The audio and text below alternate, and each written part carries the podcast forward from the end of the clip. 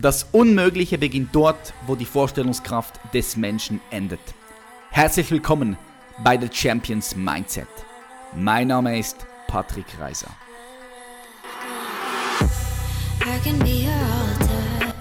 Und herzlich willkommen zu einer neuen Episode von The Champions Mindset. Ich freue mich, dass du heute wieder am Start bist. Wir sprechen heute über das Thema Investments. Ein super spannendes und wichtiges Thema, womit sich jeder, der finanziell mal frei sein möchte, beschäftigen sollte.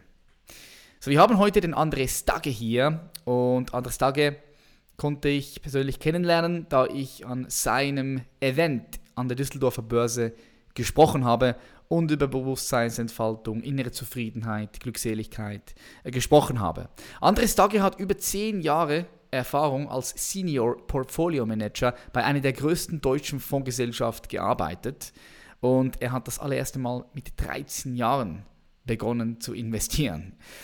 Während seiner zehnjährigen Arbeit als Senior Portfolio Manager lag der Fokus vor allem auf dem Handel von Währungen, Futures und Optionen.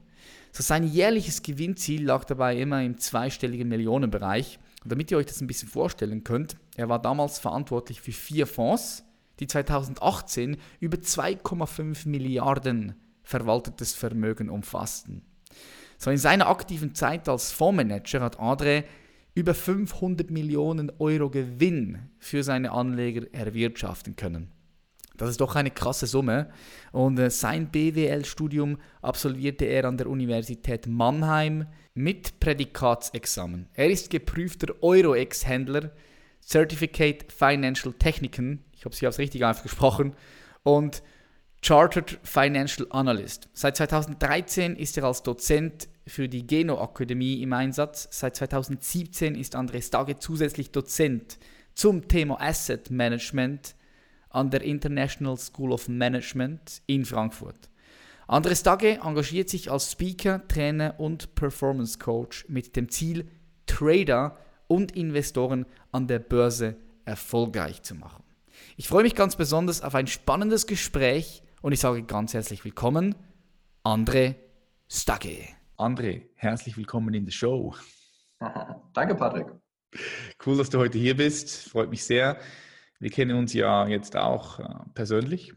Das letzte Mal durfte ich an deinem Anlass sprechen. Hat mir mega Spaß gemacht, waren super coole Leute dabei. Jetzt bist du hier in meiner Show. Wie geht's dir? Mega gut. Ich freue mich, dass wir uns wiedersehen und äh, habe tatsächlich mit dem partiellen Fasten angefangen, seitdem ja. wir zusammen gegessen haben. Es hat mich richtig motiviert, weil du da so clean gegessen hast und einfach so gut drauf warst. Und seitdem bin ich auch knallhart am partiellen Fasten. Ja. nice, nice. Und merkst du schon einen Unterschied im Fokus? Ja, absolut. Also ich kenne das von früher, aber ich habe es nie länger als zwei Monate durchgehalten. Mittlerweile ist ja ein bisschen mehr als ein Monat vergangen seit dem Event in Düsseldorf, aber ich merke, dass ich klarer werde. Es tut mir gut. Gerade bei den Temperaturen auch nochmal ein Stück mehr, glaube ich. Ja, sag's nicht. Ich habe das gerade gestern unserem Geschäftsführer gesagt, der war jetzt zwei Tage hier und hier in der Schweiz momentan ist 35 Grad. Und wenn du da einfach den ganzen Tag nichts isst, mhm es ist viel angenehmer, weil jedes Mal, wenn du was isst und es so heiß ist, dann ich fange an zu schwitzen. Ja. Schon krass. Wie, sehr, wie, wichtig ist Fokus im, im, im Trading-Bereich? Boah, mega gute Frage. Also ohne Fokus geht im Leben ja gar nichts und im Trading noch weniger. Ich habe ja mit vielen Tradern und Investoren zu tun und die meisten verlieren sehr schnell den Fokus, weil ja unglaublich viele Reize sind im Trading, gerade im kurzfristigen Bereich. Und ich habe in meiner Ausbildung ja auch Daytrader. Und da ist ja jede Sekunde ein neuer Reiz geboten und das können wir Menschen, wenn wir nicht trainiert sind, überhaupt nicht bewerten und damit umgehen. Krass, geil, geil. Es hat mich schon immer interessiert, was ein Daytrader so den ganzen Tag macht. äh, super, dass wir jetzt heute mit dir ein bisschen tiefer in diese Thematik einsteigen können. Was mich aber interessiert, vor allem jetzt am Anfang für die ganzen Zuhörerinnen und Zuhörer, wie erklärst du einem Achtjährigen, was du machst? Mhm. Ja, am Ende beschäftige ich mich mit Kapitalanlage. Das heißt, ich suche mir gute Ideen aus, die das Geld von mir vermehren, weil das ist doch das Coolste überhaupt. Ich bin Investor. Ich kann mein Geld arbeiten lassen, indem ich halt in coole Aktien investiere. In eine Apple, in eine Microsoft, in eine Pepsi. Wir hatten ja auch über Tesla gesprochen, die gestern Zahlen berichtet hatten. Ich hoffe, du hast es nicht gesehen. Nein. Ich, ich, bin dann, ich, bin, ich gucke erst in zehn Jahren wieder drauf, falls es die Firma dann noch gibt. genau, sehr gute Idee. Aber am Ende, was mache ich mit einem Wort? Ich lasse mein Geld für mich arbeiten, ich suche mir eben coole Projekte aus. Und an der Börse kann man eben sehr schnell, sehr einfach in diese Projekte, in diese Aktiengesellschaften investieren und langfristig, wie du sagst, eben davon auch profitieren. Hm, interessant. Was wolltest du als kleines Kind mal werden? Hast du dich da schon für Aktien interessiert oder wie, wie kam das so? Wie ist dein Weg? Ja, total spannend. Also mit 13 habe ich tatsächlich meine allerersten Aktien gekauft. Das war damals die Mannesmann. Durch Zufall und Glück, die hat sich innerhalb von fünf Jahren verfünffacht. Und dann wow. wusste ich natürlich, wow, das macht Spaß, das ganze Taschengeld rein. Alle mussten einen Ferienjob machen und irgendwie Nachhilfe geben. Und ich habe dann einfach mein Geld an der Börse arbeiten lassen. Und ich fand das halt cool, dass ich auf einmal fünfmal so viel Kohle hatte. Habe natürlich keine Ahnung gehabt und ähm, danach im neuen Markt auch viel verloren. Aber ich wusste sehr früh, dass mich das Thema fasziniert. Und umso länger du dich mit Geld und Börse auseinandersetzt, umso mehr merkst du ja auch, dass es sehr viel mit dir macht, dass es deine Persönlichkeit verändert und dass es auch dein Mindset verändert. Und deswegen war das ein sehr schöner Karriereweg. Es hat mir immer viel Spaß gemacht. Und das kam tatsächlich auch aus einer Rebellion. Meine Eltern haben nie Aktien gehabt, die waren immer gegen Börse. Also meine Mama hat als Angestellte ganz normal im Einkauf gearbeitet, mein Papa war Lehrer. Und ich bin halt im Osten noch groß geworden bei uns in der DDR die ersten sechs Jahre. Und da hieß es danach dann immer der böse Kapitalismus. Und meine Rebellion war dann eben, dass ich mich um Aktien gekümmert habe und um Investment. Und ich fand das spannend und bin auch im Nachhinein super glücklich, weil nichts ist schöner, als wenn ein junger Mensch mit Begeisterung irgendwas mal kennenlernt, was ihm dann eben auch eine Karriere ermöglicht, egal ob es jetzt Sport ist wie bei dir oder ob es die Börse ist oder vielleicht auch ganz ein anderes Thema wie Film, Fernsehen, Internet, da gibt es ja so viele Möglichkeiten heute. Wenn du das als junger Mensch schon kennenlernst, davon begeistert bist, dann bleibst du dabei und fokussierst dich darauf. Ja, 100 Prozent bin ich voll bei dir. Was mich interessiert, du sagst, als 13-Jähriger schon das erste Mal an der Börse gehandelt. Das ist krass als 13-Jähriger. Wer beschäftigt sich in 13 Jahren mit Aktien und Geldanlagen und so? Wie kamst du darauf? Wie bist du darauf gekommen? War das intrinsisch oder war da einfach vor irgendwie, hast du da ein Vorbild gehabt? Mhm. War da irgendwie ein, ein Triggerpoint von außen, der gesagt hat, hey, cool, das interessiert mich, da möchte ich genauer einsteigen. Was war der, der Grund? Also es war die Zeit, wo ja so 96 die Börse auch langsam gestiegen ist. Es war ja noch bevor der neue Markt so richtig durchgedreht ist und jeder Taxifahrer die nur noch von Aktien erzählt hat. Es war definitiv intrinsisch. Also ich habe natürlich durch die Medien ein bisschen was wahrgenommen, aber ich fand das immer schon spannend, irgendwie Investitionen. Und klar, man kann eine Aktie kaufen, hat dann gleich ein ganzes Unternehmen oder man gründet jetzt selber eine Firma. Das ist ja genauso spannend. Das hat mich damals schon fasziniert. Dann hat es mich halt fasziniert, dass meine Eltern total dagegen waren. Dann habe ich gedacht, oh, da habe ich irgendwas gefunden, da kann ich die mal ein bisschen mit ärgern. Und dann habe ich mich einfach eingelesen und dann liest du so Bücher zum Beispiel, ich weiß, damals habe ich von Ray Kroc diese McDonalds-Story gelesen, mm. Schinken, wie er eben den McDonalds-Brüdern dann dieses Geschäft abverkauft hat, wie er dann eben diesen Franchise McDonalds aufgemacht hat, wie das eben ja, expandiert ist. Und dann habe ich mir halt McDonalds-Aktien angeguckt und habe halt gesagt, na klar, der war ein super Unternehmer, der hat sein ganzes Leben da reingesteckt. Aber wenn du die McDonalds-Aktie kaufst, kannst du eben genauso von diesem Erfolg dieser Aktiengesellschaft dann partizipieren. Und das fand ich spannend. Also ich habe einfach so Unternehmensgründungs- und Unternehmensaufbaugeschichten gelesen, gehört im Fernsehen und mit Freunden darüber gesprochen und dadurch fand ich es halt interessant, wie kann ich dabei sein? Und mit 13 darfst du ja in Deutschland auch noch gar keine Aktien kaufen, in der Schweiz wahrscheinlich auch nicht. Und ich bin einfach in die Bank, wirklich wie in so einen Pommesladen, habe gesagt, hier ist Geld, ich will die Aktie. Ging natürlich nicht. Geil. Also wirklich komplette, es war in der Sparkasse in Greifswald, meiner Heimatstadt, komplette Verwirrung bei allen. Und dann bin ich halt eine Woche später mit Termin und meinen Eltern und ein Sparbuch in eben dieses Aktiendepot verwandelt. Alle komplett geflasht, was der Kleine da macht. Und ich habe ja auch überhaupt keine Ahnung gehabt. Aber die Transaktion als solche, gerade heute, ist ja sehr einfach. Du machst ein Konto auf, drückst zweimal auf die Maus und schon kannst du an globalen Unternehmen partizipieren, was halt mega spannend ist. Und es hat mir damals sehr gut getan. Ich war ein echt mittelmäßiger Schüler, weil ich auch Legastheniker bin und so, habe da echt ein paar Themen und bin dann extra wegen dieser Börse ans Wirtschaftsgymnasium und da plötzlich war ich der Beste, weil ich das halt viel spannender finde, da über Monopole und Oligopole und Polypole zu sprechen und was wir alles gemacht haben weil ich dann irgendwie gedacht habe, ja, wenn ich das verstehe, wenn ich clever bin, kann ich das Geld einfach nutzen. Und auch wenn ich damals noch kein Geld hatte, ich habe dann relativ schnell für bekannte Verwandte auch so Ideen gegeben, die haben dann im neuen Markt auch Geld verdient. Und dann hat es mir halt noch mehr Spaß gemacht, weil ich auch die Bestätigung bekommen habe. Und dadurch ist das einfach gewachsen, ja. Aber die ersten Motive waren, glaube ich, eher intrinsisch, dass ich es einfach für mich spannend fand, dass ich das verstehen wollte. Hm, krass. Also du hast mit 13 eigentlich schon gewusst, in welche Richtung du gehen möchtest äh, beruflich. Ja? Das ist nice, ja Es gibt dir natürlich dann eine extrem krasse Erfahrung, also eine, eine, eine langjährige Erfahrung, die du jetzt schon hast. Ja? Interessant. Was mich interessiert ist, wir haben darüber mal gesprochen, als wir uns das letzte Mal gesehen haben an deinem Anlass.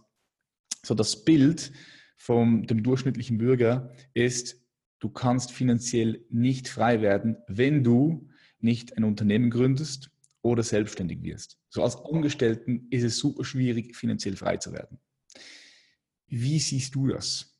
Würdest du sagen, das ist so oder würdest du sagen, nee, grundsätzlich, wenn jemand ein bisschen schlau investiert, kann jeder finanziell frei werden? Das glaube ich 100 Prozent. Ich glaube, jeder, auch wenn er überhaupt gar kein Geld hat, wenn er einfach clever ist und smart, es gibt so viel Geld da draußen, was einfach schlecht angelegt ist, um das man sich kümmern kann und dafür auch eine Provision bekommt. Ich glaube, dass jeder finanziell frei werden kann, wenn er die richtigen Ideen hat, wenn er auch clever ist. Dass es nicht jeder schafft, ist ein anderes Thema. Und ich mhm. glaube sogar, es ist deutlich leichter als Angestellter finanziell frei zu werden. Das klingt jetzt vielleicht im ersten Moment paradox, aber ich glaube, dass viele auch in diese Unternehmerfalle reinlaufen, denken, das ist alles ein Zuckerschlecken, super leicht. Ich muss das denke ich auch.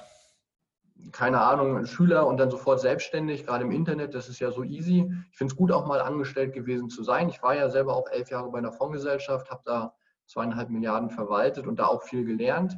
Und ich glaube, dass es für Angestellte deswegen leichter ist, weil sie eben parallel sehr viel machen können. Unter anderem eben auch, du musst kein Unternehmen aufbauen, du kannst ja in ein gutes Unternehmen investieren. Und ich habe meine finanzielle Freiheit auch nicht als Unternehmer bekommen, sondern tatsächlich als Investor, als Angestellter. Ich habe 13 angefangen, die ersten Aktien zu kaufen. Nach zehn Jahren hatte ich plus minus null, weil ich einfach ähm, das Spiel noch nicht verstanden hatte. Aber in den letzten 10, 11, 12, 13 Jahren habe ich eben an der Börse sehr gut gewonnen. Hatte der auch gesagt, dass ich seit Mai 2018 keine Aktien mehr habe, was in Deutschland okay war, in Amerika jetzt leider nicht. Aber ich habe eben diese finanzielle Freiheit durch eigenes Investment errungen, was ich eben mit relativ wenig Aufwand, zumindest nachdem ich das Wissen dann für mich gesammelt hatte, parallel zu der Arbeit, wo ich mich ja auch zum Glück darum kümmern konnte, um diese Börsenthemen machen konnte. Aber die Schritte, also diese rein operationellen Schritte, kann jeder neben der Arbeit innerhalb von einer Stunde im Monat locker ausführen. Nur die meisten haben halt das Problem, sie arbeiten, arbeiten, arbeiten, denken dann, die Rente wird es sein, gerade bei uns in Deutschland. Ich glaube, die Schweiz ist da ein bisschen cooler.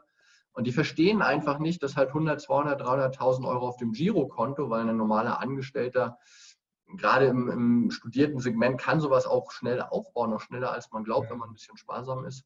Man versteht einfach nicht, dass man dieses Geld halt da brach liegen lässt, dass es über Inflation weg ist. Und wenn man das als unternehmerisches Kapital betrachtet, ohne ein Unternehmen zu gründen, einfach in eine Aktiengesellschaft zu investieren, kann man eben langfristig über 10, 20, 30 Jahre extrem viel durch den Zinseszins rausholen. Nur die meisten sind halt nie in diese finanzielle Bildung reingekommen. Die meisten haben unglaublich Angst vor der Börse. Das merke ich an meinen Trainings und Coachings. Da gibt es wirklich Leute, die denken, du kannst heute eine Aktie kaufen und morgen alles verlieren. Das ist auch der Staat, der das fokussiert und ja. das ist schade, weil ich glaube, wie gesagt, ein Unternehmen zu gründen ist tausendmal schwerer, als an einem Unternehmen beteiligt zu sein. Ja, das denke ich auf jeden Fall auch. Ich denke so, die größte Hürde ist, sich mal das ganze Wissen anzueignen. Wie funktioniert das überhaupt? Wie funktioniert der Aktienmarkt? Was muss ich tun, um da mit dabei zu sein? Und was würdest du dann sagen, welche Kombination aus Fähigkeiten haben dazu geführt, dass du heute so erfolgreich bist, wie du bist im Bereich Investment?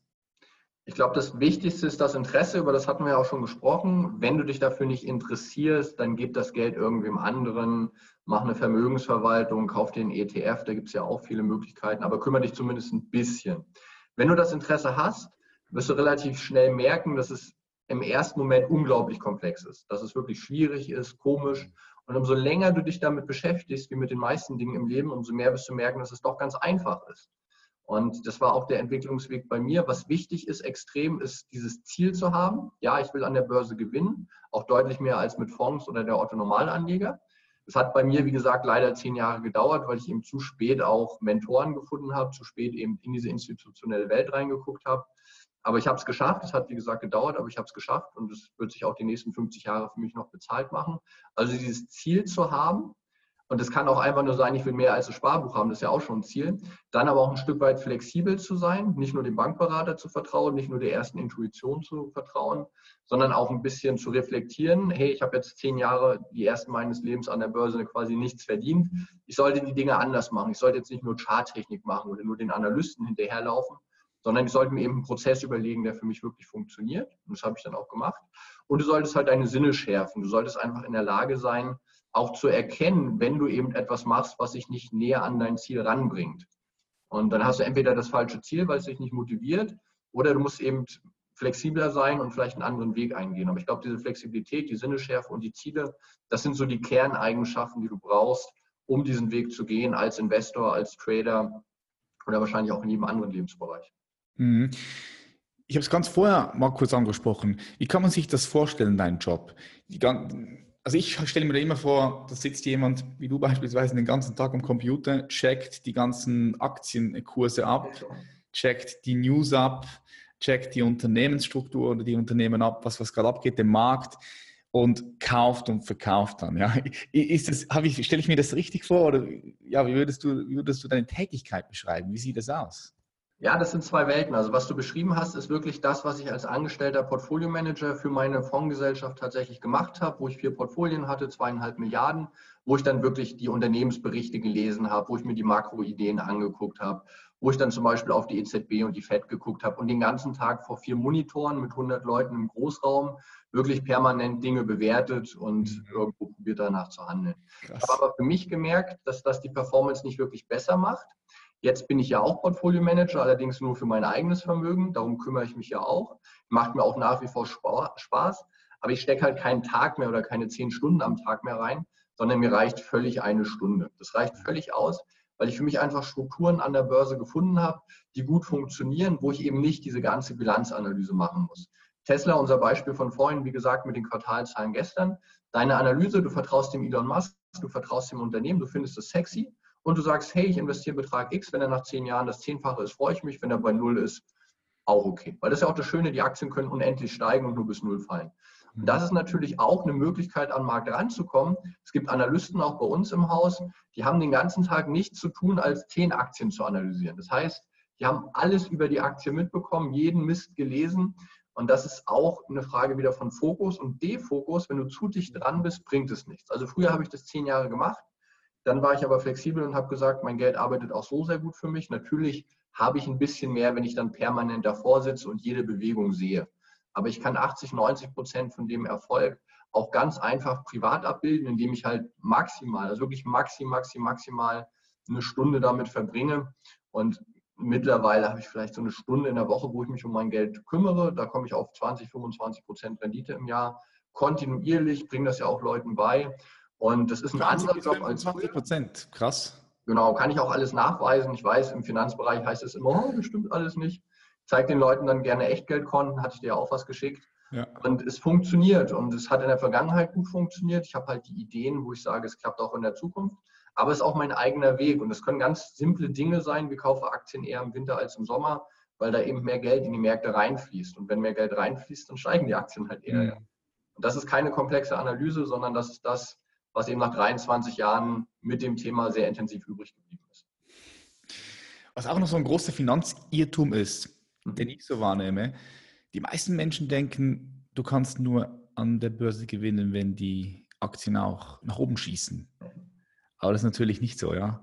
Also auch wenn die Aktien sinken, wenn es mal eine Krise gibt, hast du die Möglichkeit, dein Geld zu vermehren. Ist das korrekt? Wie, wie, wie, wie funktioniert das? Wie kannst du den Menschen hier mal so ein Bild machen, dass Sie das verstehen.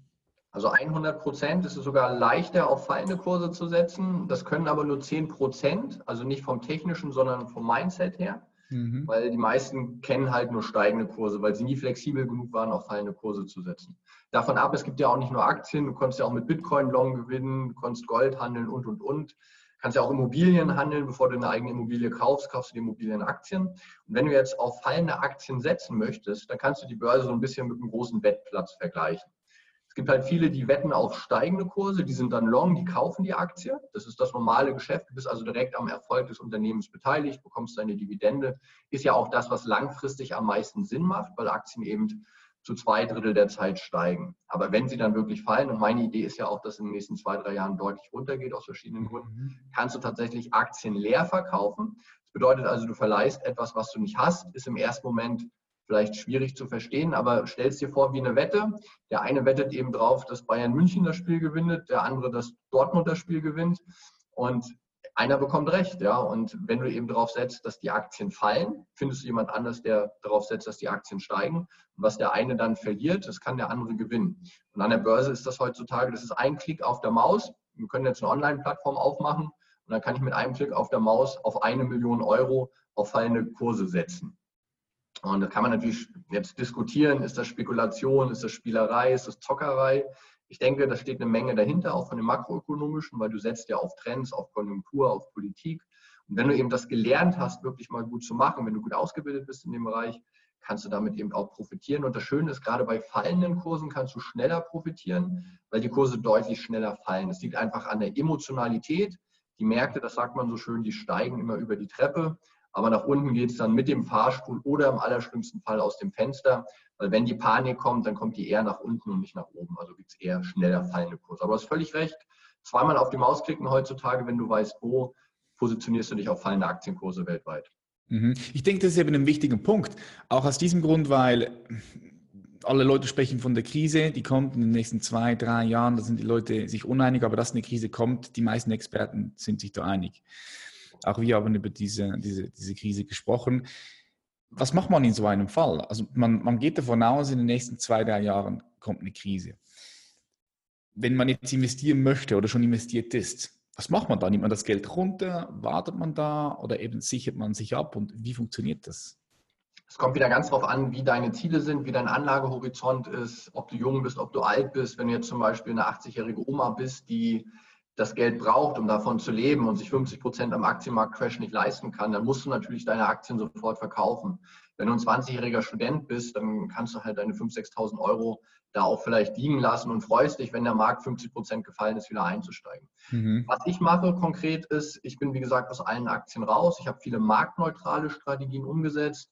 Zum Beispiel eine ganz einfache Idee ist, ich bin halt amerikanische Aktien tendenziell immer long. Ich setze also darauf, dass der amerikanische Markt steigt bin deutsche Aktien dagegen short. Also das ist halt ein bisschen komplexer, sage ich mal, aber wenn ich das eine halbe Stunde lang erkläre, hast du das 100% verstanden. Ich setze auf so einen Relative Value Trade. Ich setze darauf, dass eine Sache besser funktioniert als die andere, habe mhm. dadurch kein direktes Aktienrisiko. Das kann ich sehr, sehr einfach umsetzen, auch mit sehr minimalen Kosten. Und wenn eben die amerikanische Wirtschaft besser funktioniert, weil eben die Amerikaner mehr Ahnung von Politik und Wirtschaft haben, weil das Wirtschaftssystem besser ist, weil sie mehr Aktien kaufen, weil sie geringere Steuern haben und, und, und weniger Bürokratie. Setze ich einfach darauf, wenn der S&P 10% steigt und der DAX 0%, habe ich eben 10% gewonnen. Und wenn der S&P 10% fällt, aber der DAX 30% fällt, habe ich sogar 20% gewonnen, weil der amerikanische Markt eben relativ gesehen zum deutschen besser steht. Und das sind so Strategien, die ich für die nächsten Jahre sehr sexy finde. Ich finde Gold sehr sexy. Ich finde Silber momentan sehr interessant. Ich finde Anleihen auch ein sehr spannendes Instrument. Es gibt Anleihen, die zahlen dir 20, 30 Prozent Rendite, allerdings dann in fremder Währung, Emerging Markets Währung zum Beispiel, Brasilien, Türkei, Südafrika. Da gibt es sehr viele Möglichkeiten. Und wenn du nach den Eigenschaften vorhin gefragt hast mit dieser Flexibilität, das wissen viele nicht. Die gehen in die Bank, kaufen einen Fonds und sagen, ja, DAX ist das einzige Instrument. Ist aber Quatsch, weil es gibt so viele mehr Möglichkeiten. Und wenn du die einmal gesehen hast, wenn du die gekannt hast, dann wirst du die auch umsetzen, weil die einfach für dich gut in dein Portfolio reinpassen. Wer jetzt wirklich Aktien hat, auch im größeren fünf- oder sechsstelligen Bereich oder mehr, dem würde ich dazu raten, gerade im Sommer auch mal zu hatchen. Heute gerade sehr wichtiges Thema mit der EZB und nächste Woche mit der FED, weil für mich, dass in den nächsten Jahren ein Crash wirklich mal kommt, ist sehr, sehr wahrscheinlich. Und wenn du jetzt Aktien hast, dann hast du die letzten Monate und Jahre ja auch gute Gewinne gemacht. Mhm. Da ist auch noch keiner gestorben, meinen Gewinn mitzunehmen. Und dann kauft die Aktien noch lieber, wenn sie billig sind. Das ist faszinierend. An der Börse machen es alle andersrum. Wenn die Aktien teuer sind, gehen sie eher gerne rein. Wenn die Aktien billig sind, äh, verkaufen sie. Und das habe ich immer wieder auch in meinen Fonds gesehen. Große Mittelabflüsse in den Investmentfonds waren immer in den Zeiten, wo es eine gute Möglichkeit war zu kaufen. Und deswegen gucke ich mir eben auch sehr viel Sentiment an.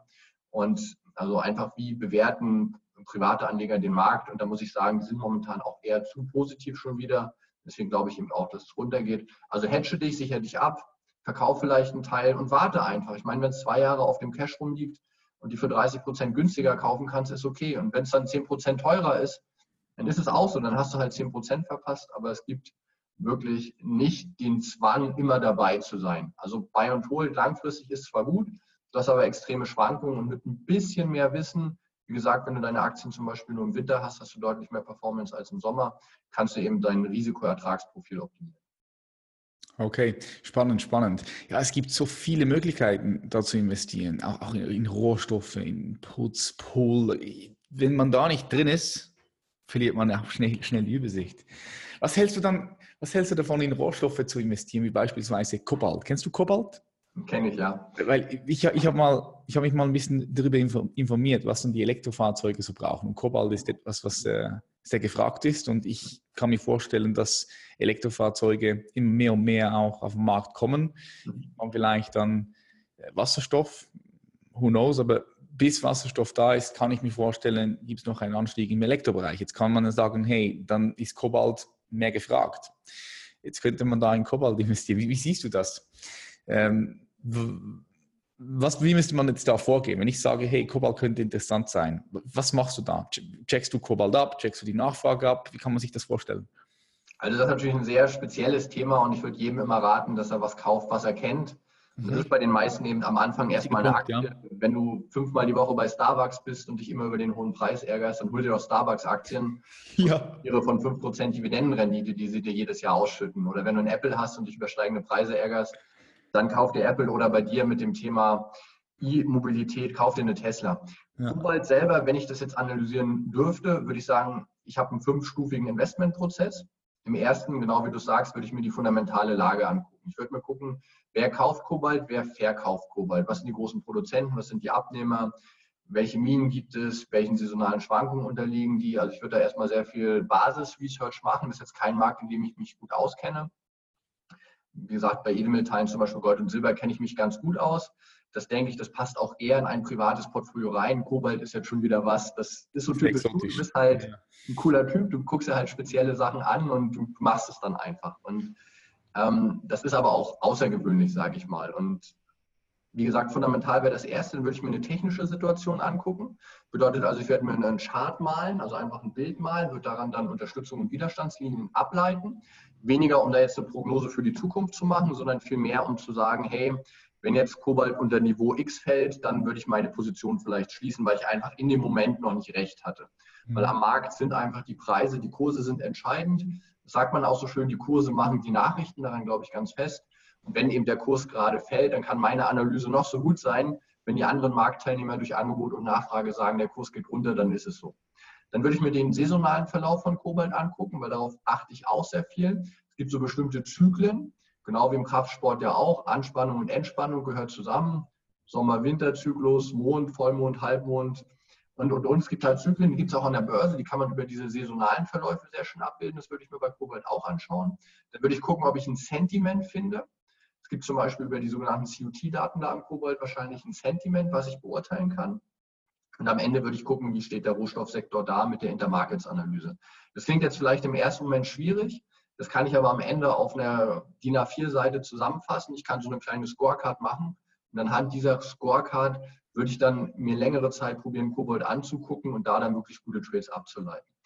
Ähm, wenn du jetzt einfach sagst, es ist eine geile Story, dann ist deine fundamentale Situation schon okay, guckst den Chart an, da ist dein Stop-Loss. Den Rest brauchst du vielleicht gar nicht, dann kannst du das im Portfolio beimischen, weil das ist auch so ein Praxistipp, den ich als Portfolio-Manager geben kann und was auch an der Hochschule immer von mir unterrichtet wird, ist, achte auf Diversifikation. Also wenn du jetzt 20 Aktien kaufst und dann die 21. Aktie, das bringt dir weniger, als wenn du 20 Aktien kaufst und dann deine neue coole Investmentidee Kobalt Long ist muss auch ein bisschen darauf achten mit Finanzierungskosten und, und, und. Aber das passt dann einfach besser, als wenn du dann 25 oder 21 Aktien im Beispiel im Depot hast. Hm. Okay, sehr komplex. Viel Research sehe ich. Was ist mit all den Leuten, Zuhörerinnen und Zuhörern, die sagen, hey, das Thema interessiert mich, aber es interessiert mich jetzt nicht so krass. Ich möchte einfach da auch ein bisschen mit dabei sein. Jetzt da bietest du ja die Möglichkeit, dass man sich mit dir connecten kann. Du mhm. coachst die, aber du hast auch selbst Produkte, wo die Leute mit investieren können. Ist das korrekt? Genau, das stimmt zu 100 Prozent. Mir macht es eben Spaß, mein Wissen weiterzugeben und diese ersten zehn Jahre, die ich am Markt auch verloren war, weil es mir zu komplex war, für den einen oder anderen ein bisschen abzukürzen. Es ist natürlich eine gewisse Arbeit, um dauerhaft diese 15, 20 Prozent Rendite zu machen, das ist ganz klar. Und es ist aber am Ende wirklich auch Know-how, was dahinter steht, wie in jedem Beruf auch. Du wirst auch nicht Chirurg in irgendeiner Form, nur weil du mal auf den Knopf drückst, sondern du musst dich entsprechend ausbilden. So ist es in dem Bereich auch. Und das Coole ist, du kannst ewig davon profitieren. Und was habe ich? Ich habe eine Intensivausbildung Portfolio Management. Die geht über drei Monate, ist eine völlige Betreuung, die du danach auch noch hast, wo die Leute sich komplett online ausbilden können. Und du warst ja auch bei meinem Community-Treffen in Düsseldorf. Vielen Dank nochmal dafür, war großartig dein Vortrag. Wo ich die Leute dann aber auch danach noch an die Hand nehme. Und die Grundidee ist einfach, Menschen zum Thema Börse auszubilden, Menschen in das Thema reinzubringen. Und wer dann nach dieser Ausbildung sagt, Mensch, ich habe jetzt keine Lust, mich da eine Stunde in der Woche oder im Monat damit auseinanderzusetzen, da biete ich halt auch noch Algorithmen, die dein Geld anlegen. Die haben nachweislich im letzten Jahr über 50 Prozent Rendite gemacht bei 5 Prozent Drawdown. Ich weiß, die Leute glauben mir sowas nicht, aber wer möchte, kann das eben gerne von mir bekommen. Ich schicke das gerne jedem, der es sehen will. Und es sind einfach Fakten mit den Strategien, die ich ausbilde weil sie eben bestimmte Anomalien ausnutzen, weil es eben an der Börse bestimmte Strukturen gibt. Und Börse mag sehr komplex ähm, erscheinen, aber wenn du die Strukturen verstehst, also wenn du den Blick hinter die Kulisse mal machst, dann wirst du eben sehen, dass einige Dinge sich immer wiederholen. Und wenn du davon profitierst, dann kannst du eben sehr schön und sehr einfach die großen Fonds schlagen. Du bist viel, viel besser als dein Sparbuch. Und wen das interessiert, der kann unter www.andre-stagge.de sich da auf meiner Webseite mal umgucken. Da ist auch die Ausbildung verlinkt. Und ich habe über 500 Leute ausgebildet im letzten Jahr. Es hat mir extrem Spaß gemacht. Das ist mittlerweile die größte Online-Ausbildung im deutschsprachigen Raum mit über 200 nice. Bewertungen. Die Leute nehmen es an, die Leute haben Bock. Das hast du ja auch in Düsseldorf gemerkt. Ja. Ich habe Bock und ähm, ich freue mich einfach, wenn die Leute dann sich ein bisschen zum Thema Börse ausbilden und das Thema auch weitergeben. Und wer jetzt sagt, ja, ich brauche keine Ausbildung, ich brauche keine Algos, dann ist meine Bitte, kauf dir einfach einen Sparplan auf den MSCI World, lass das Ding 30 Jahre liegen und dann hast du definitiv es besser gemacht als das Sparbuch. Das mhm. kann ich dir versprechen. Definitiv, ja. Was denkst du, wie sehr hat die Technologie die Börse verändert? Du selbst arbeitest mit Algorithmen. Mhm. Was denkst du, wie die Technologie auch die Börse in Zukunft verändern wird? Das ist eine sehr spannende Frage und eine, vor der die Menschen sehr viel Angst haben. Und ich glaube, Technologie ist was Gutes. Und ich habe das gesehen als Fondsmanager, das erste Jahr, wo ich war, 2007, da haben wir noch über Telefon gehandelt, noch Faxe geschickt.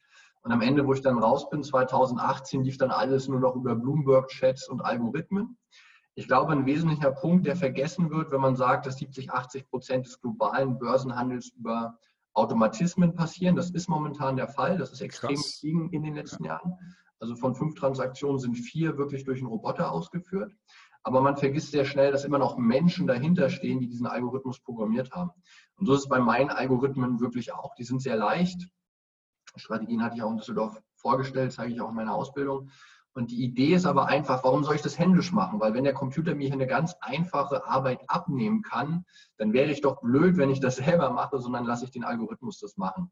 Also ja, die Algorithmen werden stärker in den Vordergrund rutschen. Ich glaube aber auch fest daran, dass menschliche Intuition und menschliches Verständnis und das Ausnutzen auch von durch Menschen geschaffene Strukturen immer noch dazu ist, den Roboter und den Mechanismus zu schlagen. Das bedeutet also, was der Algorithmus an der Börse optimalerweise macht, ist meinem Befehl zu folgen dadurch eben vielleicht günstigere Kosten zu erzeugen, weil das ist ja auch ein Beiprodukt. Früher wurde im Pit an der Börse physisch gehandelt. Das haben wir in Düsseldorf gesehen, die, die Fotos da an der Wand. Mhm. Heute machen das Algorithmen, was ja viel günstiger ist, weil kein Mensch mehr dahinter steht. Klar. Das ist super. Ich glaube jetzt aber nicht an den Supercomputer, der Milliarden an der Börse gewinnt und alle Privatanleger schröpft. So funktioniert das Spiel auch nicht. Das wird nicht kommen. Technologie ist an der Börse ein großes Thema. Aber ich glaube trotzdem, dass menschliche Entscheidungen am Ende besser sind, wenn sie gut überlegt sind, als die Computerentscheidung. Okay, denkst du, dass auch in Zukunft das so sein wird, wenn künstliche Intelligenz kommt und sich selbst auch immer wieder weiterentwickeln kann, äh, vielleicht sogar ja doch auch intelligenter handeln kann als, als der Mensch selbst? Wie könnte sich das dann entwickeln? Denkst du tatsächlich, dass dann Intuition immer noch ein ganz wichtiger Punkt ist an der Börse? Das kann ich gut verstehen. Denkst du, Intuition ist dann wichtiger als die gesamte Intelligenz, die eine künstliche Maschine übernehmen könnte? Ja, bin ich 100% von überzeugt. Aus dem einfachen Grund, weil die Börse kein geschlossenes System ist. Wenn du jetzt einen Logistikprozess hast oder irgendwas anderes, dann ist es für einen Computer natürlich besser. Also dieses Beispiel ist ja Kasparov gegen die Maschine. Am mhm. Anfang war der Mensch besser und der Computer irgendwann im Schach schlägt er den Menschen. Warum? Weil Schach ist zwar sehr komplex, aber doch ein geschlossenes System.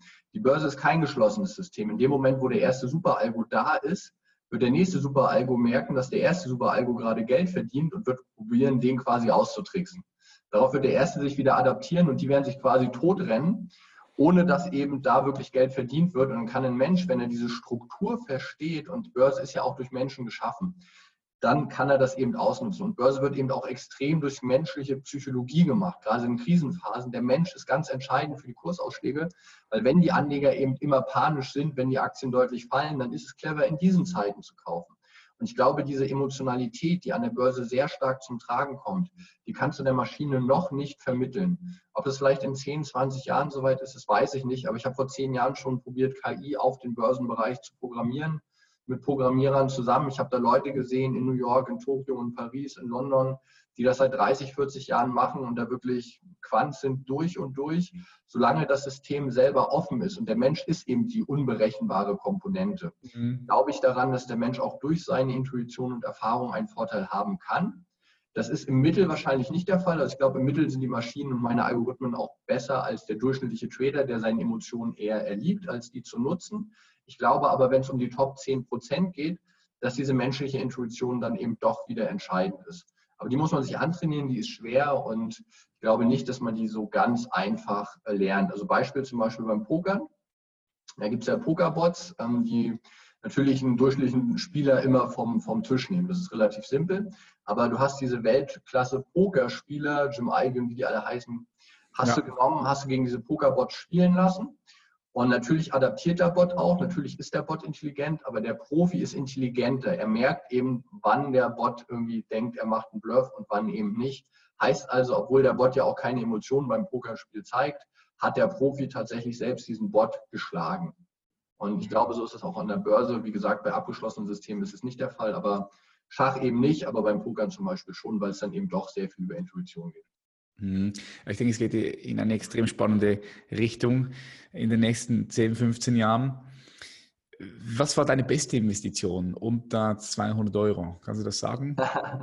ja, das ist ganz einfach. Das war damals die Mannesmann-Aktie 96, die ich für 70 D-Mark gekauft habe, die ah, sich okay. hat, weil ja. es mich emotional sehr stark berührt hat. Und wenn du mich jetzt fragst, was wäre jetzt so eine gute Aktie, wenn ich jetzt investieren müsste, ich würde jetzt sehr stark auf Value-Aktien gehen. Die sind im Verhältnis zu diesen Wachstumszielen sehr günstig. Auf welche Aktien? Wie, wie heißen die? Value, also Wertaktien, die ah. eine hohe Dividendenrendite zahlen, die eben nicht diese extremen Wachstumsmodelle haben wie Amazon, Apple, Facebook, die eben momentan sehr hoch bewertet sind, sondern wenn ich jetzt Portfolio noch managen müsste, also ein institutionelles Portfolio, wo das Gesetz mich ja auch zum Beispiel verpflichtet, in der Kapitalanlage zu sein, Mhm. Kann den Computer äh, auch nicht ändern. Also ich bin momentan als Aktienportfolio-Manager immer in Aktien auch investiert, als Privater nicht, aber als institutioneller schon, würde ich eben auf diese Value-Aktien setzen. Das, was der Warren Buffett eben auch macht, diese Wertaktien, keine Ahnung, Kraft Heinz, Pepsi, McDonalds, Procter Gamble, also diese ganzen Werte, die eher sehr konservativ sind. Von diesen großen Highflyern lasse ich momentan eher die Finger und wie gesagt, ich bilde auch viel über marktneutrale Strategien ab beste Investition, boah, unter 200 Euro. Wahrscheinlich auch so die ersten Bücher in dem Bereich, die ich dann gelesen habe, die haben mich auch sehr stark weitergebracht. Ich meine, zu erwarten, dass man mit 200 Euro Anlagegeld Millionär wird, ist unwahrscheinlich. Zu erwarten, wenn man sich wirklich sehr gut in dem Bereich ausgebildet hat, Erfolge nachweisen kann, dann andere Leute zu finden, die Kapital haben und einem was abgeben, wenn es gut läuft, das ist schon wieder eine sehr große Chance und das vergessen auch viele. Es gibt, wie gesagt, in Deutschland alleine über 6 Billionen Euro, die nicht produktiv angelegt sind, die am Ende Nullzins bringen. Und wenn du eben rausfindest, wie man an der Börse vielleicht 10 Prozent oder nur 5 Prozent im Jahr machst und Leuten bereit bist, eben dann dieses Wissen zu teilen, für die vielleicht auch die Geldanlage übernimmt, hat das halt einen extremen Hebel und das vergessen halt viele. Und da geht es einfach über die Bildung am Anfang. Hm.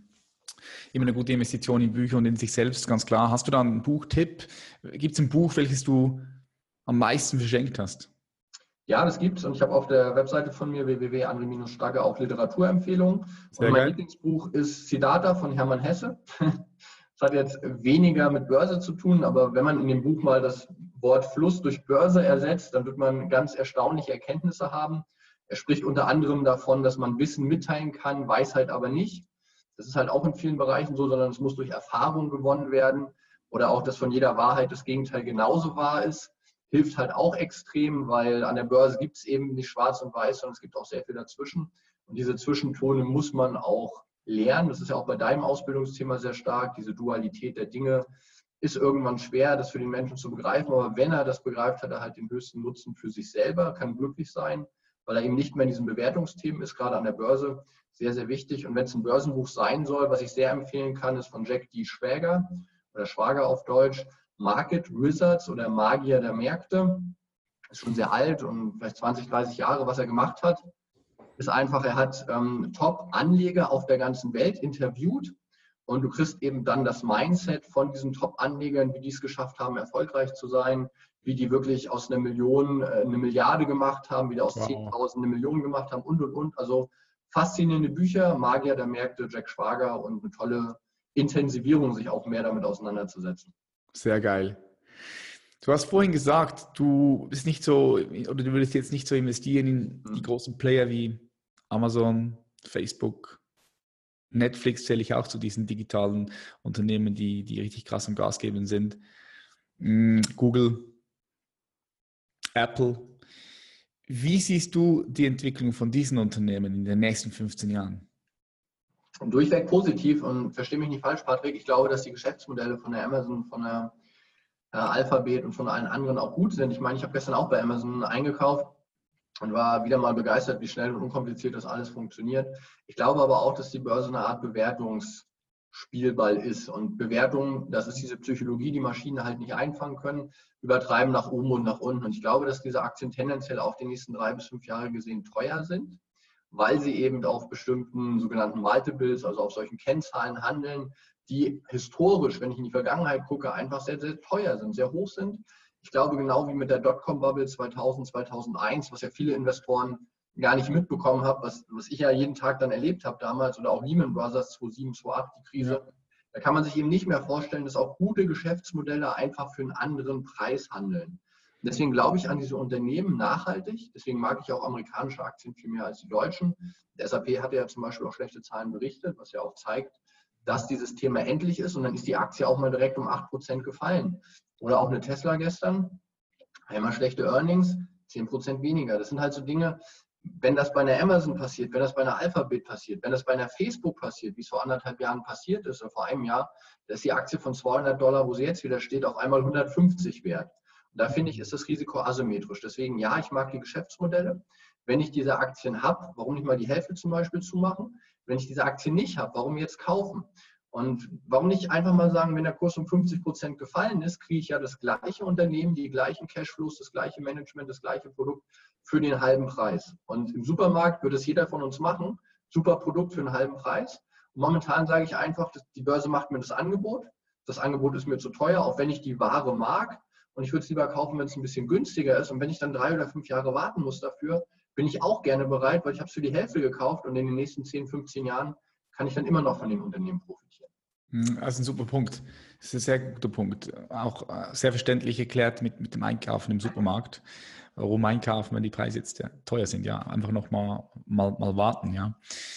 Wie siehst du dann die Zukunft des Geldes überhaupt jetzt? Weil Geld ist, wenn du das mal abcheckst, ist ja, ist ja, nicht, ist ja nichts mehr wert in dem Sinn. Ja. Das Geld wird einfach nur noch gedruckt auf Papier, das Papier verschwindet, es wird digitalisiert, Bargeld wird es in Zukunft meiner Meinung nach nicht mehr geben.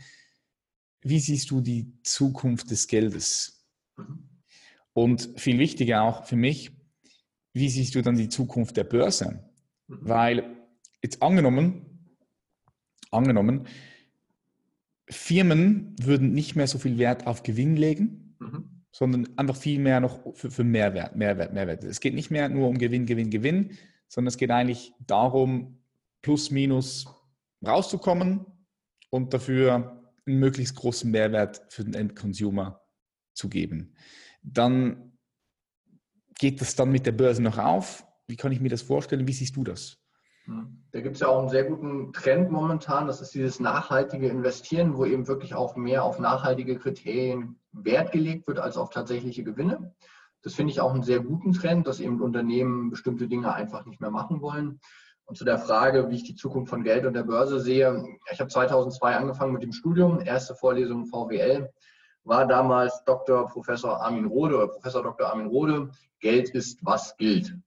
Und es ist hängen geblieben. Es wird immer ein Tauschmittel geben, ob das jetzt Fiat Money im klassischen Sinne ist, aller Euro, aller Schweizer Franken.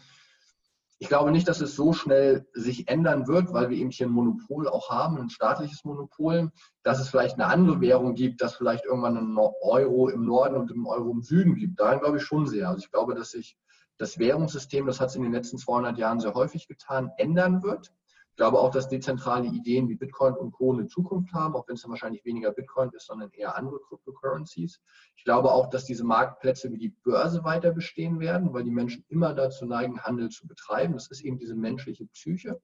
Ich glaube aber auch, und das deutest du ja auch an, dass sich da viel und auch schneller als früher verändert. Das heißt, diese Trends, die wir teilweise sehen, auch im kurzfristigen Mikrobereich, die werden viel größer. Und umso weniger man sich auskennt, umso mehr wird man von diesen Trends dann überfahren.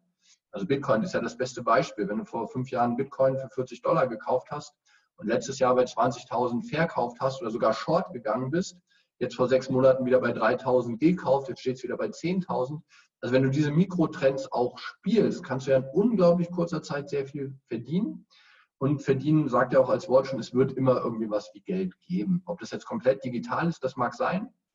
Da haben die Staaten ja auch ein großes Interesse dran, weil das ja viel besser zu messen ist, zumindest wenn das dann eben Fiat Money ist. Mhm. Ähm, ich glaube aber, wie gesagt, an diese großen kulturellen Umschwünge glaube ich nicht ganz so schnell. Also ich, ich bin ein großer Freund auch zu sagen, achte bitte nicht nur auf Rentabilität, achte auf Nachhaltigkeit. Deswegen sage ich ja auch, ich verkaufe nicht nur diese Algos, sondern ich möchte auch vorher ausbilden, was da passiert, damit du eben verstehst, wenn es mal nicht 50 Prozent steigt, sondern mal zwei Jahre fällt oder seitwärts läuft, dass trotzdem die Ideen noch gut sind. Dass halt im kurzfristigen Bereich auch viel Zufall und Glück an der Börse ist, sogenanntes Rauschen. Und also ich glaube daran, dass Geld auch weiter existiert. Das muss nicht Euro oder Schweizer Franken sein, das können andere Währungen sein. Aber ich wüsste jetzt nicht, warum eine rein digitale Tauschmöglichkeit besser wäre. Also mir fehlt der Glaube einfach daran, dass wir hier eine bessere Alternative bekommen. Dass sich das eigentliche System ändert, okay.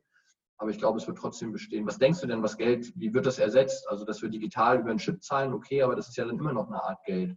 Mhm. Ja, es ist immer noch eine Art na, Geld. Ja, ich habe mir auch schon viel, viel Gedanken drüber gemacht. Also ich denke, ich denke auch, dass sich so schnell nichts ändern wird, vor allem in den nächsten 50, 60 Jahren. Aber wenn wir jetzt mal, und das mache ich, mache ich gerne einfach mal so ein bisschen spielen, wenn wir zwei, drei, vier, fünf, 600 Jahre in die Zukunft gehen würden, ja, da kann ich mir schon vorstellen, dass es irgendwann mal sowas wie Geld und so eine Art von Tauschmitteln nicht mehr, nicht mehr geben wird ich kann mir es vorstellen, aber es ist schwierig, das in, in, in Worte zu fassen. 500, 600 Jahre ist eine lange Zeit. In der Tat. Also ich glaube, wenn sich unser Bewusstsein mitentwickelt, wenn wir wirklich so weit kommen oder wenn wir jetzt auf andere Planeten gucken, ich glaube, dann kann ich mir das auch vorstellen. Ich habe mich, wie gesagt, auch viel mit Psychologie für die Börse beschäftigt und wenn ich so auch die Menschen sehe, es gab eine große Krise 1637, Tulpomanie, ja, wurde halt nicht Geld, sondern wurden Schultenzwiebeln getauscht gegen Geld. Und ich merke halt einfach, dass dieses Muster, was wir vor 500 Jahren hatten oder vor 400 Jahren damals, mhm. halt in den letzten 400 Jahren eher verschlimmbessert. Also ich würde mir eine Welt wünschen, wo wir wirklich über so Themen auch dann uns nähern, aber mir fällt es auch schwer. Ich sehe es auch bei den nachhaltigen Investments. Ich habe damals für meinen Arbeitgeber auch zwei nachhaltige Fonds managen dürfen. In dem Moment, wo die Rendite gut war, war jeder Anleger auch immer, ja, Nachhaltigkeit ist uns wichtig, Nachhaltigkeit ist toll. Wir achten halt auf bestimmte Kriterien. Wenn dann aber die Benchmark plötzlich besser war, weil dann irgendwie Tabakindustrie und Alkohol mal wieder gewonnen haben, dann hieß es, naja, klar, wir wollen Nachhaltigkeit, aber wir wollen auch die Rendite. Dass sich das Bewusstsein so weit entwickelt, das wünsche ich mir. Ob es so schnell passiert, wir werden es sehen, ja. Beziehungsweise in 500 Jahren wahrscheinlich nicht mehr. Aber die nächsten 100 Jahre schauen wir uns das nochmal an. Sehr geil. Mit dem würdest du dann gerne mal essen gehen, André? Gibt es da Personen, die dich extrem inspirieren, äh, wo du sagen würdest, hey, doch, mit dem würde ich gerne mal Abendessen gehen? Das wäre jetzt ein interessantes Gespräch, ein interessantes Essen. Also ich habe das Essen mit dir sehr genossen, muss ich gestehen. Ja, ich würde gerne nochmal mit dir essen gehen. Das hat mich auch äh, bereichert, wie gesagt, durch das partielle Fasten im einen und auch durch die Klarheit deiner Gedanken und deine äh, Aura und deine Präsentation freue mich dann auch, wenn wir uns bald mal wieder auf einem deiner Events sehen. Ich werde mich dann als Teilnehmer mal einladen. Im September klappt es leider nicht, aber ich hoffe sehr, dass du bald wieder in Frankfurt bist, um da einfach auch mal zwei Tage dich und das Team zu erleben. Ähm, mit wem würde ich auch gern essen gehen? Also was mich extrem fasziniert, sind Menschen, die was erreicht haben. Deswegen faszinierst du mich ja auch so stark.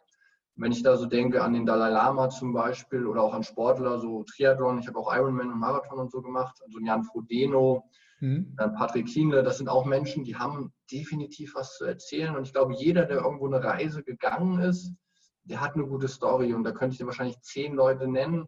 Wenn du mich nach dem einen fragst, würde ich, glaube ich, den Dalai Lama nehmen. Nicht so sehr, um das zu hören, was er sagt, weil ich glaube, das weiß man zu großen Teilen schon, das hat man selber schon gelesen und gehört und es wurde einem erzählt, sondern einfach um die Aura nochmal näher zu erleben. Ich glaube auch, den Leuten das mehr auch von dem Äußeren an, wie sie im Inneren tatsächlich denken, ob sie es wirklich ernst meinen, ob sie mit Begeisterung dabei sind, ob sie Spaß an den Dingen haben und ob sie wirklich für das stehen, was sie auch sagen. Und das siehst du jemand eher aus der Aura an als aus den Worten und deswegen würde ich ihn da nehmen. Ja. Nice, ich habe jetzt gedacht, du kommst mit Warren Buffett oder so. ja, da gibt es ja auch Möglichkeiten, das zu kaufen, aber ich kenne tatsächlich jemanden, der mal mit ihm essen war und ähm, er war ein bisschen enttäuscht. Aber das ist auch, glaube ich, immer so, weil es wird so auf eine Ikone gehoben und wenn man Klar. das hatte, dann kann man eigentlich nur enttäuscht sein, aber trotzdem ist es ein unvergessliches Erlebnis. Mm, geil, geil, geil. Jetzt würde ich gerne mit dir noch so die drei Abschlussfragen besprechen. Da interessiert mich deine Antwort sehr. Die stelle ich all unseren Gästen. Stell dir vor, du reist in die Zukunft, haben wir heute auch schon oft gemacht, aber stell dir vor, wir reisen 30 Jahre in die Zukunft. Wie sieht die Welt für dich in 30 Jahren aus und was ziehst du jetzt daraus? Also ich glaube, die Welt verbessert sich. Ich glaube, wir schaffen global ein besseres Bewusstsein in ganz vielen Themen. Das sieht man ja auch an diesen ganzen Weiterbildungsdingen, die entstehen. Ich hätte mir vor einem Jahr niemals glauben lassen, dass so viele Leute sich für so Themen begeistern. Und ich finde das klasse. Ich glaube, das wächst immer mehr. Ich glaube, es wird auch immer mehr dezentral organisiert sein. Also immer weniger weg vom, der Staat weiß es besser und der lebt es jetzt vor und die Schule und die Uni bringt mir alles bei und danach muss ich nichts mehr machen. Sondern ich glaube, wir werden extrem in eine Bildungskultur reingehen. Wir werden auch als Welt, glaube ich, extrem zusammenwachsen, wo Menschen verschiedenster Couleur wirklich viel besser miteinander umgehen als jetzt vielleicht die Generation unserer Eltern und Großeltern wo man sehr global vernetzt denken wird. Und ich würde mir auch wünschen, dass so viele Barrieren aufgehoben werden. Aber ob das wirklich passiert, das weiß ich nicht. Ich weiß auf jeden Fall, dass die Richtung stimmt, dass der Prozess stimmt und dass wir alle eben auch unseren Beitrag dazu leisten müssen. Ich glaube, das wird auch in den nächsten Jahren nochmal mehr erkannt, dass jeder in sich auch einen Weg finden muss, um das Ganze, das große Ganze zu verbessern, weil ähm, das macht dich selber ja auch glücklich. Und ich muss auch sagen, ich war elf Jahre angestellt, ich habe damals wirklich sehr gutes Geld verdient. Ähm, es hat mich aber nicht so glücklich mehr gemacht am Ende. Und das, was ich jetzt mache, auch wenn ich weniger verdiene, das macht mich, also zumindest aus der Ausbildung raus, vom Markt verdiene ich ja das Gleiche, aber ähm, das macht mich glücklicher. Das macht mich, erfüllt mich mehr, weil ich ein besseres Feedback habe, weil die Leute es auch selber als Multiplikator weitergeben. Und ich glaube, das ist eine Tendenz, die sich global fortsetzen wird und auf die ich dann auch stolz bin und wo ich mich auch freue, wenn da jeder eben seinen Teil dann dazu beiträgt. Sehr gerne. Kann ich auch nur unterschreiben, sehe ich genauso wie du. Wie siehst du, wie siehst du es eigentlich mit dem Grundeinkommen? Denkst mhm. du, das Grundeinkommen kommt hier nach Deutschland, Österreich, Schweiz in den nächsten paar Jahren? Also es ist ein schweres Thema. Ich habe mich jetzt nicht zu viel damit auseinandergesetzt. Ähm, ich glaube, es wird auch wieder schwer, weil es immer so alles verkomplexiert wird. Also das Schönste wäre wirklich, wenn du ein ganz einfaches Grundeinkommen hast, wenn du das sehr einfach strickst, aber gerade wir Deutschen, wir neigen zu unglaublich viel Bürokratie und da gibt es wieder Politik. Ich weiß es nicht glaube eher nicht, um ehrlich zu sein. Ich würde mir aber wirklich wünschen, dass gerade diese staatlichen Prozesse super einfach werden. Dir geht schlecht, egal was ist. Du kriegst Grundeinkommen X, dir geht's gut, du gibst den Betrag ab und alles zwischendrin ist unglaublich leicht.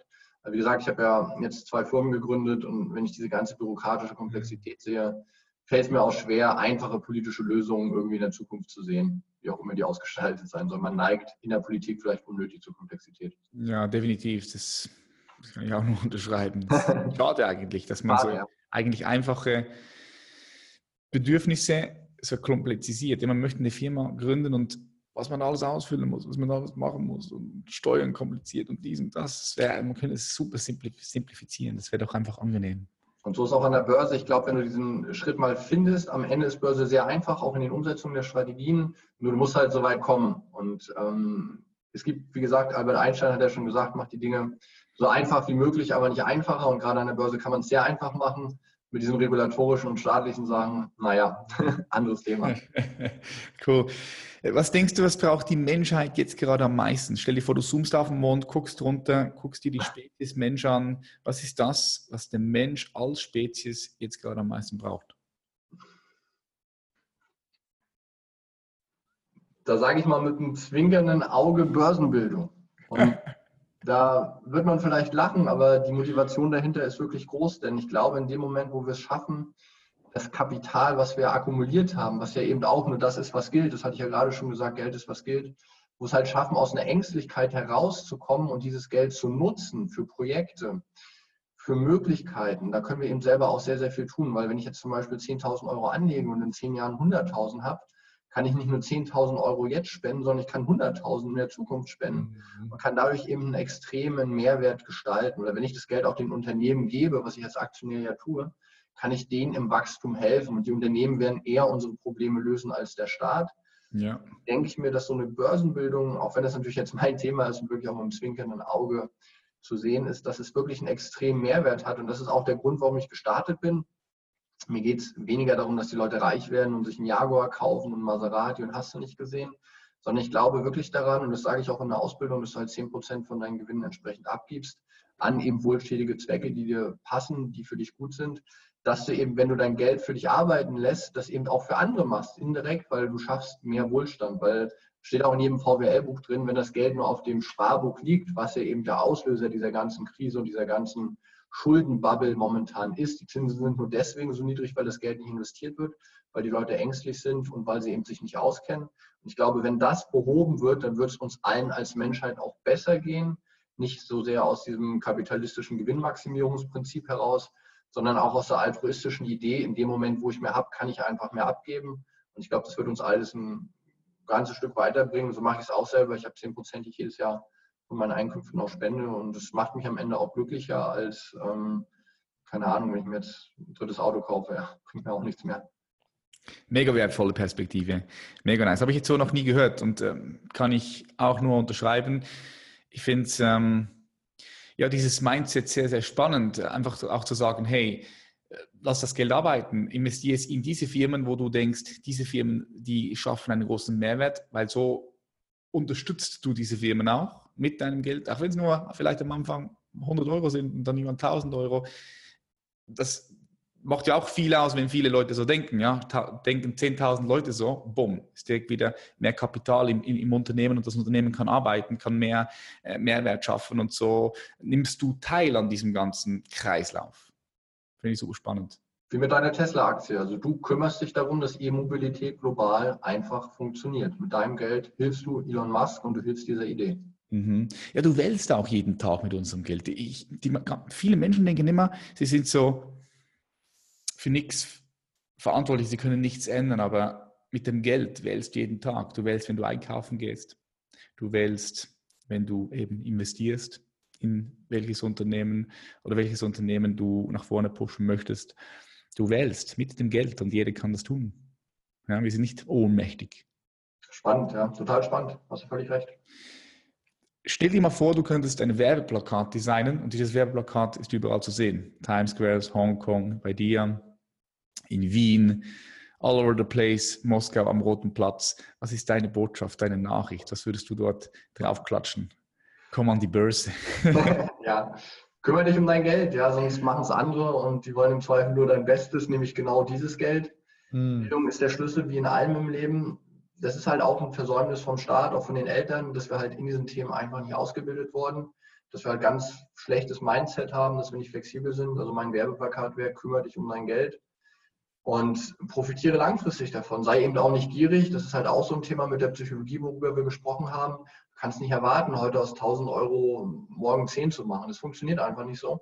Aber langfristig auch für normalen Anleger in den MSCI World zum Beispiel oder auch in den S&P, in den amerikanischen Aktienmarkt 10 Prozent zu verdienen, über eine lange Sicht. Die Schwankungen werden immer geringer.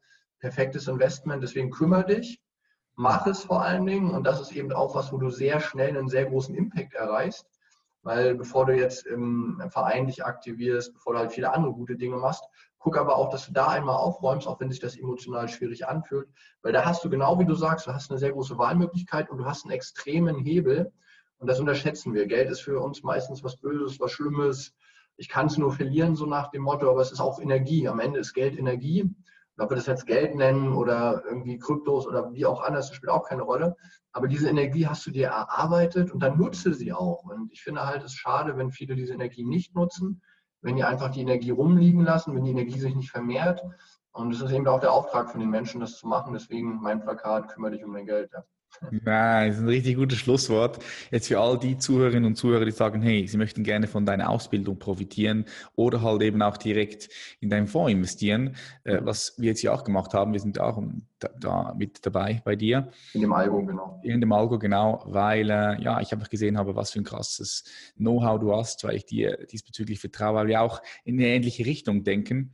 Und äh, da, da hast du natürlich mein Vertrauen. Wie können die Leute sich bei dir melden? Du hast gesagt, auf deiner Webpage, das ist www.andre-stagge.de, ist das korrekt? Genau, André wieder Vorname und dann Stagge, S-T-A-G-G-E, also Gustav Gustav Emil. Perfekt, ich verlinke das unten am besten. Das wäre cool. Äh, bist du auch auf den Socials noch am Start? Nicht so groß wie du und da bewundere ich auch deine Reichweite, aber ich probiere auch mein Bestes bei YouTube zu machen. Hatte da heute auch tatsächlich ein Tesla-Video gemacht, was ich dir gleich zuschicken werde, extra für dich. Und ähm, habe da die ein oder andere Idee, bin bei Instagram, bin bei Facebook und probiere da eben auch Reichweite aufzubauen, um die Leute tatsächlich für das Thema zu motivieren. Ich habe diese Ausbildung, der nächste Starttermin ist im Januar 2020, aber da ist vorher noch eine komplette Grundlagenausbildung. Wir haben die Community und ich reiße mir wirklich sowas von den Arsch auf in diesem Bereich. Deswegen sind die Bewertungen auch sehr gut. Und ich würde mich freuen, wenn das Thema den einen oder anderen interessiert. Wie gesagt, gerne den Link entsprechend runtersetzen. Gerne mit mir auch in Kontakt vorher treten ähm, oder mit dem Team, damit wir da einfach uns ein bisschen austauschen, ob es für denjenigen passt. Aber ich glaube, das ist eine coole Möglichkeit. Und ähm, ja, freue mich super, dass du mir auch die Möglichkeit gibst, da ein bisschen Werbung für zu machen, weil es ist es am Ende, es ist ein tolles Produkt, es ist eine tolle Idee. Und es ist auch was, sage ich mal, du gibst heute eine Investition aus, wie bei den Aktien auch, und du profitierst die nächsten 50 Jahre davon. Das ist eben auch das Schöne an Börsenbildung. Das Wissen, was du hast, kannst du direkt nutzen. Und wenn du die Ausbildung gemacht hast oder wenn du mit mir ein bisschen in Kontakt warst, kriegst du auch den Algo. Und euer Algo ist ja auch schon vorne. Die letzten Signale waren ja wieder gut. Turnaround Tuesday am Dienstag, 240 Punkte im DAX. Ähm, ich weiß, das interessiert dich gar nicht so sehr, das ist für dich weg, weil du bist langfristiger Investor, so soll es auch sein. Ich gucke dann vielleicht auch zu viel drauf. Aber die Lösung klingt auch sehr schön. Aber wie gesagt, auch nur für ausgewählte Kunden, weil ich, es ist kein Fonds, es ist eine Software, ist auch ganz wichtig. Ah, ich habe eben auch die Erfahrung gemacht, wenn die Leute nicht gut ausgebildet sind, dann wirkt es manchmal so ein bisschen, ja, der will jetzt nur was verkaufen, das kann ja gar nicht so gut sein, ich habe kein Vertrauen. Ich möchte auch nur Leute mit einer guten Energie da drin haben. Deswegen erstmal die Ausbildung angucken, dann vielleicht mal irgendwie bei Social Media und dann können wir den nächsten Schritt machen mit den Algos. Alright, sehr gut. André, herzlichen Dank für dieses interessante Gespräch. Ich denke, all die Leute, die sich für Investments interessieren, haben hier einen guten Einblick bekommen. Und wie gesagt, wenn es noch tiefer gehen sollte, dann am besten einfach bei dir vorbeischauen und selbst sich darüber informieren. Herzlichen Dank, André, dass du hier im Start warst. Ich wünsche dir weiterhin viel Erfolg bei dem, was du tust und wir bleiben sowieso verbunden. Danke, Patrick. Freut mich. Bis bald. Bis bald. Bye, bye. Und das war's wieder, meine Freunde. Ich hoffe, diese Episode hat euch gefallen. Wenn das so ist, freue ich mich wie immer, wenn du diese Folge über deine Social Media Kanäle teilst und mich dabei natürlich auch markierst, damit ich sehen kann. Und ich teile dann auch immer wieder auf meinem Account äh, einige Feedbacks. Des Weiteren würde ich mich extrem freuen, wenn du eine positive Bewertung auf iTunes hinterlässt. Das bringt diesen Podcast weiterhin nach vorn. Und ich sage ganz herzlichen Dank, dass du bis hier zum Schluss wieder gehört hast. Und ich freue mich auf die nächste Episode. Bis dann und Peace.